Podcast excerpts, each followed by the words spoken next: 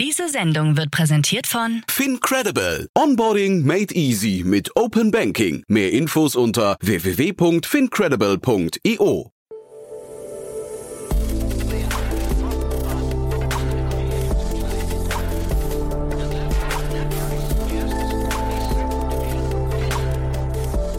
Startup Insider Daily.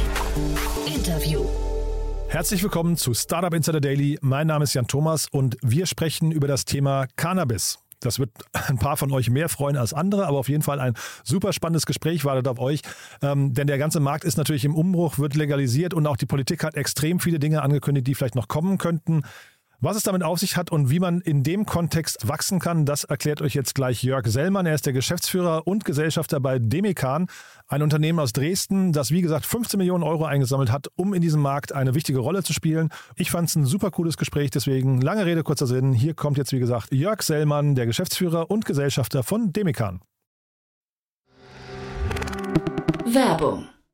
Hi, hier ist Nina aus dem Content-Team von Startup Insider. Vielleicht hast du es ja schon gehört, wir haben endlich neben unserem Hauptkanal Startup Insider nun auch separate Kanäle für unsere verschiedenen Formate eingerichtet. Wenn du zum Beispiel nur unser tägliches Nachrichtenupdate Startup News hören möchtest, kannst du ab jetzt ausschließlich den Startup News Kanal abonnieren. Gleiches gilt für Investments und Exits, Startup Spotlight und alle anderen Formate, die zukünftig kommen werden. Die volle Ladung Startup Insider, also alle Formate, gibt es natürlich weiterhin hier auf dem Hauptkanal. Also, um die einzelnen Kanäle zu abonnieren, besuche jetzt startupinsider.de/slash insider. Wir sehen uns auf deinem Lieblingskanal.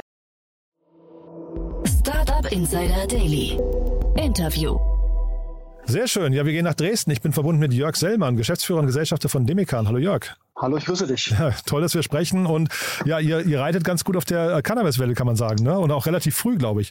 Das kann man sagen. Äh, Wir haben ja das Unternehmen, das heißt, die drei Gründer haben das Unternehmen in 2017 gegründet.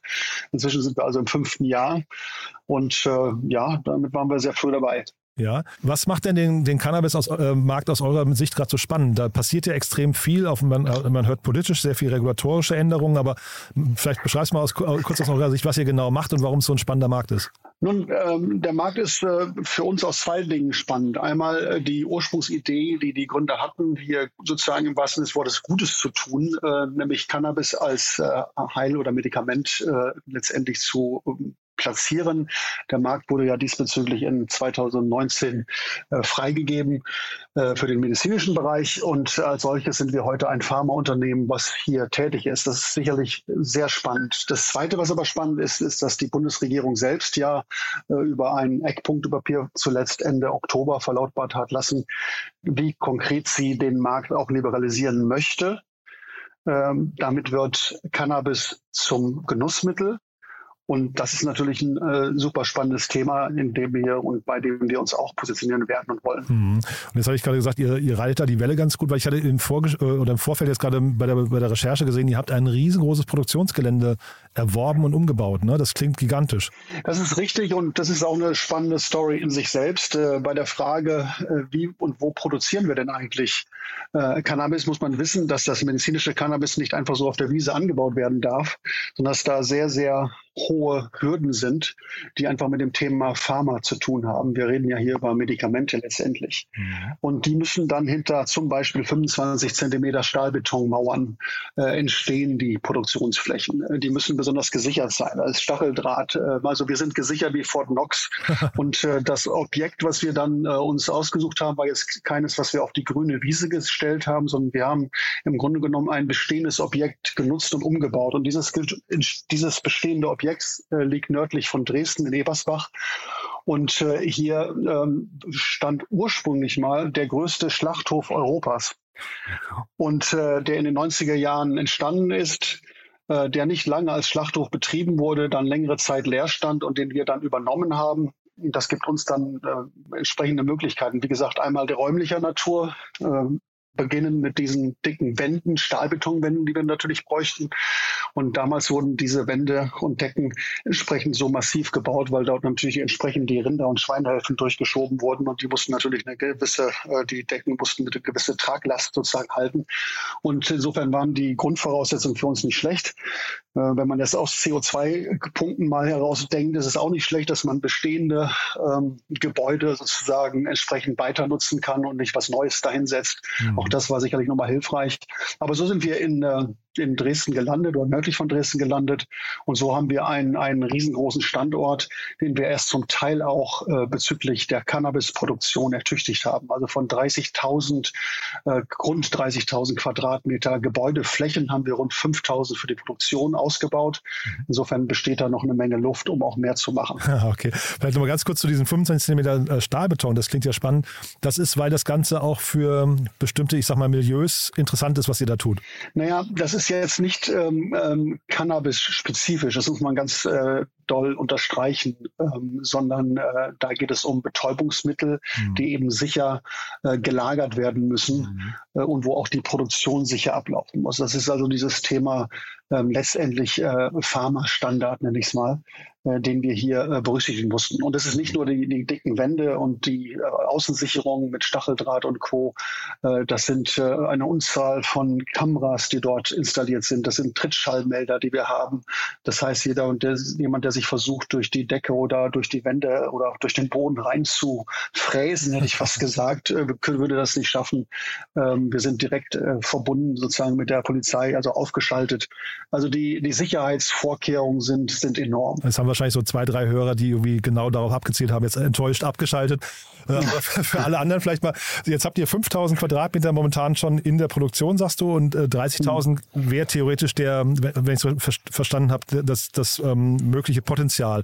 Ähm, was müsst ihr jetzt tun, um da hinzukommen? Also ist die Nachfrage noch nicht groß genug oder warum habt ihr quasi nur ein Sechstel momentan in Betrieb? Naja, ähm, das eine ist Produktionsfläche, dann haben wir natürlich auch noch äh, Büroräumlichkeiten, die man auch noch damit reinrechnen muss. Aber insgesamt äh, verfügen wir heute ähm, über eine Produktionskapazität von knapp zwei Tonnen.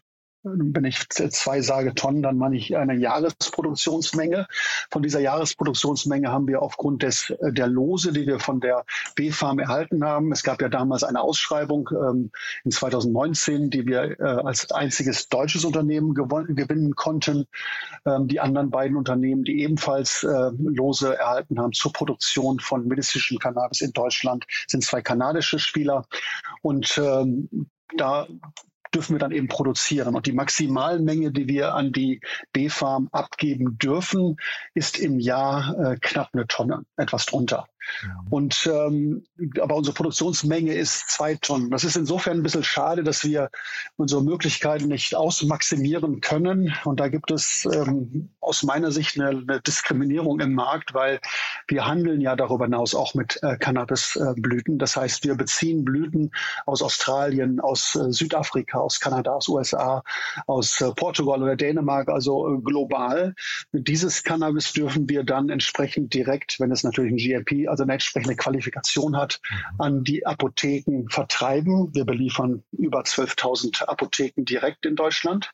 Das, was wir aber selbst produzieren, an medizinischem Cannabis dürfen wir nur über die, ähm, über die B-Farm, also über den deutschen Staat, ähm, verkaufen, der das dann wiederum direkt an die Apotheken liefert. Wir sind hier für den Staat als Lohnfertiger tätig. Und was wir leider nicht dürfen, ist, dass wir unsere Restkapazität, also die noch frei wäre, eben auch äh, entsprechend äh, fertigen bzw. produzieren und dann auch ebenfalls wie die gehandelte Ware, die wir aus dem Ausland bekommen, äh, an die Apotheken geben. Das ist aber leider nicht erlaubt. Also insofern haben wir hier noch Spare Capacities, wie das schön im Englischen heißt. Und mit Blick auf den, den, den kommenden äh, Genussmittelmarkt ähm, wollen wir diese Kapazitäten dann ausbauen, wenn das, was in dem Eckpunktepapier der Ampelregierung verankert wurde, sich auch so umsetzt. Heißt, die Ampel hat ja von Anfang an gesagt, sie wollen das Thema legalisieren, äh, um einfach damit den Schwarzmarkt, der riesengroß ist in Deutschland, ich weiß nicht, ob du das weißt, äh, wir reden oder es gibt Schätzungen von ähm, von Herrn Haukapp zum Beispiel, ein Professor aus Düsseldorf, ähm, der das Volumen irgendwo zwischen 400 und ganz grob 800 Tonnen im Jahr hm. einschätzt, was heute schon im Markt quasi vorhanden ist. Und wenn man dann berücksichtigt, dass im Jahr 22 ungefähr 22 äh, Tonnen an äh, medizinischem Cannabis äh, gehandelt wurde, mhm. dann kann man sich vorstellen, wie groß dieser Schwarzmarkt ist. Und das Ziel der Bundesregierung ist ja, diesen Schwarzmarkt auszutrocknen. Mhm zurückzuführen äh, und vor allen Dingen auch Jugendliche äh, davon abzuhalten und das eben nicht durch Verbote, sondern eben durch bessere Aufklärung und durch eine Liberalisierung. Das ist das eigentliche Ziel, was man erreichen will. Und äh, dafür will man dann, weil es äh, noch Gesetze gibt, äh, angefangen von UN-Konventionen bis hin zum Schengen-Abkommen, die den Handel und das, äh, die Weitergabe äh, und das Halten dieser Betäubungsmittel und damit auch Cannabis verbieten für den Genussmittelbereich. Wohlgemerkt, ähm, dass man da eben eine Lösung finden muss. Und ein Teil dieser Lösung wäre, dass das äh, dort produzierte äh, Cannabis eben in Deutschland produziert werden muss. Und wenn das sich so im Gesetz dann wiederfindet, dann macht es Sinn für uns, unsere eigenen Kapazitäten erheblich auszubauen. Und wir würden das dann äh, letztendlich auf 10 Tonnen mindestens ausbauen wollen, maximal 20 Tonnen. Und dafür haben wir entsprechend die, äh, die Räumlichkeiten, wenn, wenn du so willst, vorhanden. Trotzdem noch mal ganz kurz diese Diskriminierungsfrage, die du gerade angesprochen hast. Das klingt ja schon ein bisschen bizarr, also zumindest für mich jetzt als Zuhörer. Ähm, was sind die Gründe dafür? Kann man das irgendwie plausibel erklären? Naja, der, der Staat möchte schon kontrollieren, ähm, und das tut er, was äh, letztendlich ähm, im Markt äh, reinkommt äh, und was verkauft wird. Aber du hast ja gesagt, ähm, ihr könnt trotzdem handeln mit, äh, mit äh, internationalen Mitteln, ne? Genau, weil es sind Kontingente äh, festgelegt, die von außen eingeführt werden dürfen insgesamt. Die werden dann auch regelmäßig wieder angepasst. Insofern gibt es da eine exakte Kontrolle. Ähm, aber es ist in der Tat kein gutes Argument, jetzt zu sagen, naja gut, wenn ich das sowieso kontrolliere und weiß auch, was dann in Deutschland produziert wird, das könnte man ja genauso festhalten. Ja. Also mir persönlich fällt kein gutes, rationales Argument ein, was die in Deutschland produzierte Ware von der, die in irgendwo, wo auch immer in der Welt produziert wird und eingeführt wird, äh, anders behandelt. Hm. Und diese B-Farm, äh, diese, diese Lizenzvergabe, das klingt so ein bisschen wie die UMTS-Lizenzvergaben. Äh, ist das ein guter Vergleich oder nicht? Dafür kenne ich zu wenig die, die Details in der DO MTS. Aber es werden so zwei, drei, vier äh, exklusive äh, Lizenzen vergeben, habe ich eben bei euch auch richtig rausgehört, ja. Und dann habt ihr die jetzt quasi auch für eine längere Zeit, ja? Ja, diese, ähm, also die, die Vergabe damals, die lief ähm, da haben sich, ich weiß gar nicht genau, ich glaube über 136 äh, Firmen sich beworben okay. und, und, wollten eine solche Lizenz haben. Ähm, letztendlich wurden drei ausgewählt. Äh, es gab dann nicht, nicht eine einzelne Lizenz, sondern es gab verschiedenste Lose. Mhm. Ähm, hinter diesen Losen stehen unter anderem auch verschiedene äh, Qualitäten von, von Cannabis und verschiedene, ich sag mal, Wirkungsgrade, insbesondere über THC-Gehälter definiert. Ähm, und ähm, davon haben wir eben eine bestimmte Anzahl von Losen bekommen. Und die bedeuten für uns, aber auch für die anderen beiden Wettbewerber, äh, dass sie eben entsprechende Mengen produzieren und verkaufen dürfen an den Staat. Der Staat muss es dann zu festgesetzten Preisen und auch ähm, zu bestimmten Mengen die eine Höchstgrenze haben, abnehmen. Und ähm, das Ganze läuft über vier Jahre. Mhm. Insofern haben wir einen Preis, einen Mengen- und ein Zeitraster, wenn man so will. Mhm. Ja, sehr spannend. Wir sprechen ja vor dem Hintergrund von der Finanzierungsrunde. Ähm, du hast mir jetzt im Vorgespräch schon gesagt, dass 2022 relativ viel passiert ist bei euch. Wo steht ihr denn heute gerade? Ja, wir stehen an einem Punkt, ähm, wo wir ähm, zum einen, was wir gerade schon besprochen haben, erstmalig in diesem Jahr die B-Farm und damit den Staat beliefert haben. Mhm. Wir konnten in Summe in diesem Jahr ähm, eine gute Tonne an ähm, Cannabis produzieren. Also wir waren dort, das war unser erster, ich sag mal, Versuch, wenn man so will, nicht der erste Versuch, das ist falsch. Wir haben vorher schon im Forschungsanbau äh, einiges produziert, aber in diesem großen Stil, das hat sehr, sehr gut funktioniert. Ähm, und ähm, das war der eine sicherlich große Schritt für uns in diesem Jahr. Der zweite Schritt war, dass wir auch unser Blütenportfolio darüber hinaus äh, deutlich ausgeweitet haben. Wir sind ins Jahr gestartet 22 mit ähm, einer externen Blüte und äh, zwei externen Extrakten. Und die, das Blütenportfolio haben wir jetzt auf äh, acht äh, bzw. neun zum äh, ganz zum Schluss nochmal reingekommen, äh, neun Blüten aufgebohrt. Äh, und gleichzeitig haben wir in 2022 ein sehr umfangreiches Fundraising gestartet. Mhm. Und dieses Fundraising und so haben wir es ja auch dann in der Presse veröffentlicht, ist eine Kombination aus äh, Fremd- und Eigenkapital. Mhm. Äh, in Summe konnten wir ähm, dann 15 Millionen Euro nochmal dieses Jahr einsammeln in einem doch sehr herausfordernden, ähm, ja, ich sag mal, Finanzierungsumfeld. Wenn wir sehen, was da in der Ukraine passiert, wenn wir uns die Lieferketten-Thematik anschauen, wenn wir uns die Inflationsdaten anschauen, etc. pp., ist sicherlich Fundraising in diesen Tagen nicht ganz so einfach. Insofern waren wir äh, sehr froh, dass das uns sehr gut gelungen ist. Aber insbesondere hat uns stolz gemacht, dass wir auch mit unseren Banken, mit denen wir bereits zusammenarbeiten, diese zu, ich sag mal, Wiederholungstätern machen durften, in Anführungsstrichen gesprochen, sprich, ähm, die wiederholt auch bei uns auch mit investiert haben, auch mit äh, Fremdkapitalmitteln. Und das ist nicht selbstverständlich für ein Start-up. Wir sind sicherlich jetzt äh, nicht mehr so ein ganz frisches Start-up, sondern schon ein bisschen fortgeschritten. Aber ähm, nichtsdestotrotz ähm, ist es nicht selbstverständlich, überhaupt Fremdkapitalmittel in dieser Phase, in dieser Lebenszyklusphase des Unternehmens zu bekommen. Das ist uns gelungen und da gibt es dieses schöne englische Wort bankable. Mhm. Äh, Demikan ist bereits bankable in einer sehr, sehr frühen Phase und das ist sicherlich ein sehr guter Erfolg, den wir auch diesbezüglich dieses Jahr äh, landen konnten. Und, das heißt, und der letzte Punkt, kurz, vielleicht noch ganz kurz, das, das Umfeld, ähm, das habt ihr tatsächlich wahrgenommen, weil ich hätte jetzt fast äh, erwartet, dass im Cannabis-Bereich Lieferketten-Thematik und äh, ich glaube, also von außen betrachtet hat dieser Markt so viel Rückenwind eigentlich, dass äh, ich nicht gedacht hätte, dass das für euch jetzt in der Phase ein Problem geworden wäre. Sagen wir mal ja und nein. Ähm, das eine ist so ein, äh, auch da vielleicht wieder ein englisches Wort bemühen, ein Sentiment, was man im Markt hat. Ja. Und das trifft natürlich auf Investoren, die sich überlegen, wo investieren wir unser Geld. Mhm. Und wenn dann Rahmenbedingungen schwierig werden, dann werden Investoren, ich bin ja selbst einer, dann wird man vorsichtiger. Dann überlegt man, na, ist jetzt der richtige Zeitpunkt, soll ich vielleicht doch ein bisschen warten? Und da guckt man sich schon den Gesamtmarkt an. Und natürlich, und das ist ein guter Punkt, guckt man sich dann natürlich auch sehr spezifisch dann auch den Cannabismarkt an. Der Cannabismarkt ist aber ein, ein Markt, der auf der einen Seite, das haben wir gerade rausgearbeitet, ja, äh, wie gesagt, diesen, das medizinische Element hat im Moment ausschließlich mhm. in Deutschland. Ähm, aber der große Hype wird kommen, wenn sich das Thema erweitert über das Genussmittelthema. Mhm. Und äh, dann würde sogar Deutschland der weltweit größte zusammenhängende Cannabismarkt sein. Mhm. Größer als das, was wir im Moment sehen in den USA. Da gibt es ja einige Staaten, die schon liberalisiert haben.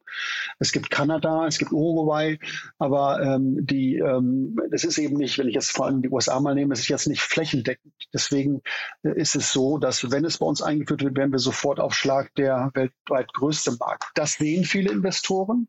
Deswegen fokussiert sich auch, ich will nicht sagen die ganze Welt, aber doch sehr viele sowohl im Inland als auch aus dem Ausland heraus auf Deutschland, aber eben mit, mit einer gewissen Bremsspur, nämlich der Bremsspur, dass sie sagen, na ja, ähm, aber wann kommt es denn jetzt wirklich und wie genau wird es dann aussehen? Also wird dieses besagte Eckpunktepapier, werden diese Rahmendaten, die man da schon sehr dezidiert gesetzt hat, werden die dann auch wirklich so in ein Gesetz gegossen? Äh, was sagt die EU dazu oder auch Mitgliedstaaten? Wird es dagegen geklagt oder nicht geklagt? Wird vielleicht am Ende des Tages gar keine breite Liberalisierung kommen, sondern wird vielleicht das Ganze eher in einen Testmarkt zunächst überführt werden, ähnlich wie wir das in der Schweiz schon sehen oder in Holland, wo es jetzt dann auch nochmal an dieser Stelle etwas präzisiert wurde, dieser Graubereich, in dem Holland lange unterwegs war. Ähm, das sind noch Fragen, die sich stellen. Und ähm, wir sind, äh, nicht nur wir, sondern insgesamt ist die Branche sicher, dass es kommen wird. Die Frage ist nur genau, wann und wie. Ja, aber, aber ihr seid optimistisch und arbeitet quasi in die Richtung, dass, oder mit der, mit der Annahme, dass es kommen wird, ja? Wir sind da sehr optimistisch. Es, es wird kommen und wir sind ähm, auch optimistisch, äh, ich sag mal, egal wie es jetzt kommt. Also wir sind sehr wie soll ich sagen, wir sind sehr optimistisch in der Richtung, ähm, dass oder sagen wir so, die Erwartungshaltung ist so, dass ähm, eine äh, Liberalisierung kommen wird, möglicherweise als Testmarkt. Ähm, aber das ist, äh, auch das ist für uns kein, kein, ähm, kein negatives Thema, sondern auch das ist positiv. Aber selbst wenn äh, überraschenderweise es zu keiner Liberalisierung kommen würde und die Wahrscheinlichkeit, dass da gar nichts passiert, die sehe ich ganz, ganz deutlich unter 50 Prozent. Mhm. Ähm, aber selbst wenn das so wäre, auch dann wäre ja unser Geschäftsmodell davon nicht äh, angegriffen. Dann würden wir selbstverständlich nicht in dem Ausmaß in weitere Kapazitäten investieren, mhm. weil dann würden wir die Kapazitäten, die sowieso schon rundherum um Deutschland herum entstanden sind, auch nutzen. Mhm. Wir haben ja heute schon ein globales Lieferkettensystem etabliert. Ähm, aber wir würden trotzdem davon profitieren können. Insofern sind wir für beide Szenarien, wenn man so will, äh, bewaffnet. Dann vielleicht nochmal der Blick nach vorne. Das heißt, die nächsten Schritte für euch jetzt, ähm, vielleicht kannst du nochmal was zur Teamgröße sagen. Wahrscheinlich sucht ihr auch gerade Mitarbeiter, ne? Ja, wir haben permanent ähm, äh, Mitarbeiter eingestellt und suchen immer wieder äh, auch ähm, Spezialisten. Ähm, insgesamt sind wir heute bei 89 äh, Mitarbeitern. Oh, wow. Davon reden wir im fünf, äh, habe ich da jetzt mit reingezählt, die als Praktikanten äh, bei uns äh, aktiv sind ähm, oder, oder Studenten, aber ähm, das ist die, die Anzahl der also Mitarbeiter. Die 100, das ist ja, schon mal spannend, ja. Mhm. Wir gehen in Richtung 100, ja, absolut. Aha. Und wenn du sagst, ihr sucht Spezialisten, wie hat man sich die Teamstruktur vorzustellen? Ja, wir haben bei uns im, äh, im Team äh, also eine breite Mischung von, von Mitarbeitern. Das, das geht los natürlich ganzen Mitarbeitern, die sich um das Thema Anbau kümmern. Mhm. Ähm, es geht aber weiter mit dem Thema äh, der, ähm, der, Herstellung, äh, der Qualitätssicherung. Ähm, wir haben Gebäudetechniker, spezialisierte Leute dort. Ähm, wir haben im Bereich Medical Affairs und auch äh, der, der unserer Marketingabteilung natürlich spezialisierte Leute. Ähm, das sind, wie gesagt, vom, vom ähm, Anbauer, der als Gärtner aktiv ist, bis zum ähm, Pharmazie-Spezialisten, ähm, Apotheker zum Beispiel Ort. Mhm. Ich habe gesehen, du bist äh, eigentlich nicht als einer der drei Gründer dabei gewesen, bist aber sehr früh dazugekommen, kommst aber eigentlich aus dem Private Equity-Umfeld, ne?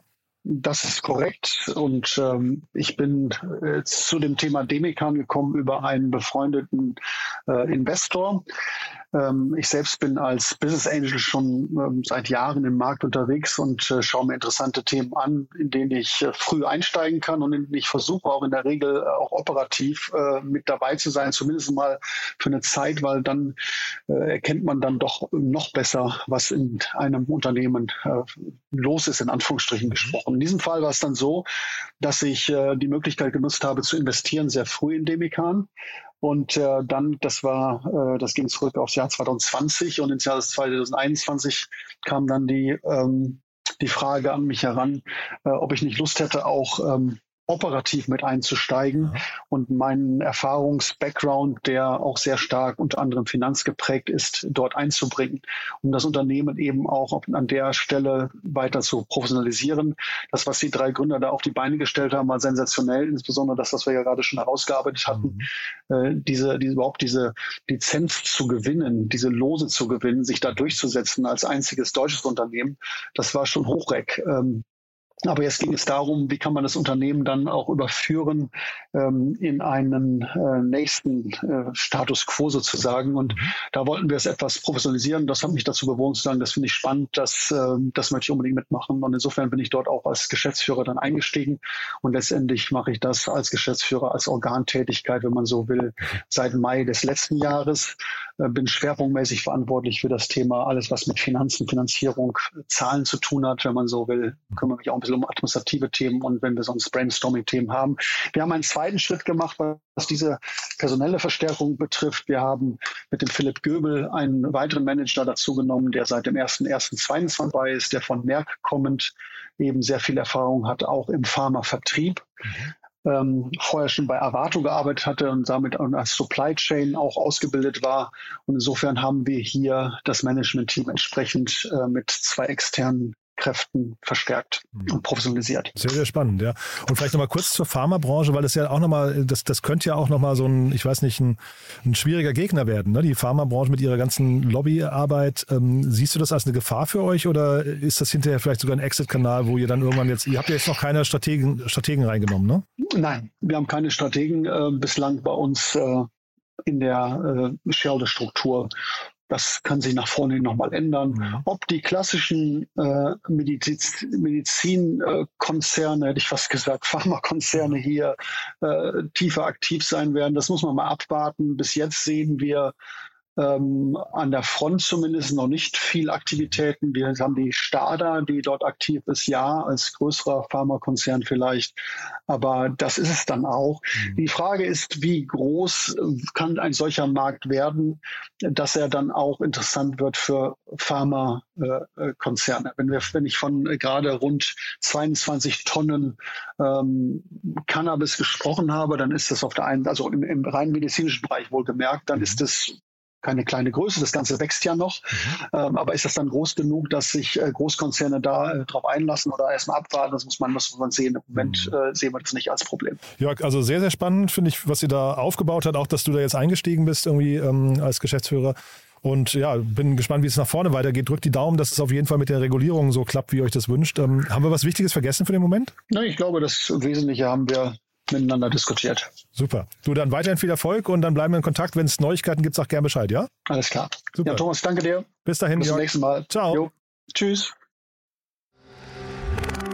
Werbung Hi, hier ist Moritz, Marketing und Growth Manager bei Startup Insider. Wenn du über die verschiedensten Themen immer auf dem neuesten Stand sein möchtest, dann empfehle ich dir auf jeden Fall unsere Newsletter auszuprobieren. Von unserem täglichen Morning Briefing Startup Insider Daily zu unseren themenspezifischen Newslettern wie Krypto und Web3, Investments und Exits oder KI Kompakt bist du mit unseren Newslettern immer top informiert. Falls du interessiert bist, kannst du dich jetzt ganz einfach kostenlos anmelden und zwar unter startupinsider.de/slash insider. Startup Insider Daily, der tägliche Nachrichtenpodcast der deutschen Startup-Szene. Ja, das war also Jörg Sellmann, der Geschäftsführer und Gesellschafter von Demikan. Ein sehr cooles Gespräch, finde ich. Äh, mal wieder was ganz anderes. Ich hoffe, es hat euch auch Spaß gemacht. Wenn dem so sein sollte, wie immer die Bitte, empfehlt uns gerne weiter. Es gibt bestimmt Menschen, die genau diese Folge mal hören sollten, die uns noch nicht kennen, die ihr vielleicht aber kennt. Von daher vielen Dank, wenn ihr uns an dieser Stelle weiterempfehlt oder erwähnt. Und ja, ansonsten wünsche ich euch erstmal einen wunderschönen Tag, falls wir uns nicht mehr hören sollten. Ein wunderschönes Wochenende, aber nicht vergessen, heute kommt noch To Infinity and Beyond, unser Krypto, Blockchain, Web 3.0, NFT und Metaverse Podcast. Morgen dann Media Talk, wo wir einen tollen Gast haben, der seinen Podcast vorstellt. Und am Sonntag dann, wie immer, Startup Insider Read Only, unser Bücherpodcast mit meiner lieben Kollegin Annalena Kümpel. Ja, also ihr seht schon, ein tolles Wochenende wartet auf euch, aber wie gesagt, hoffentlich bis nachher. Falls nicht, ein schönes Wochenende und dann bis Montag. Ciao, ciao.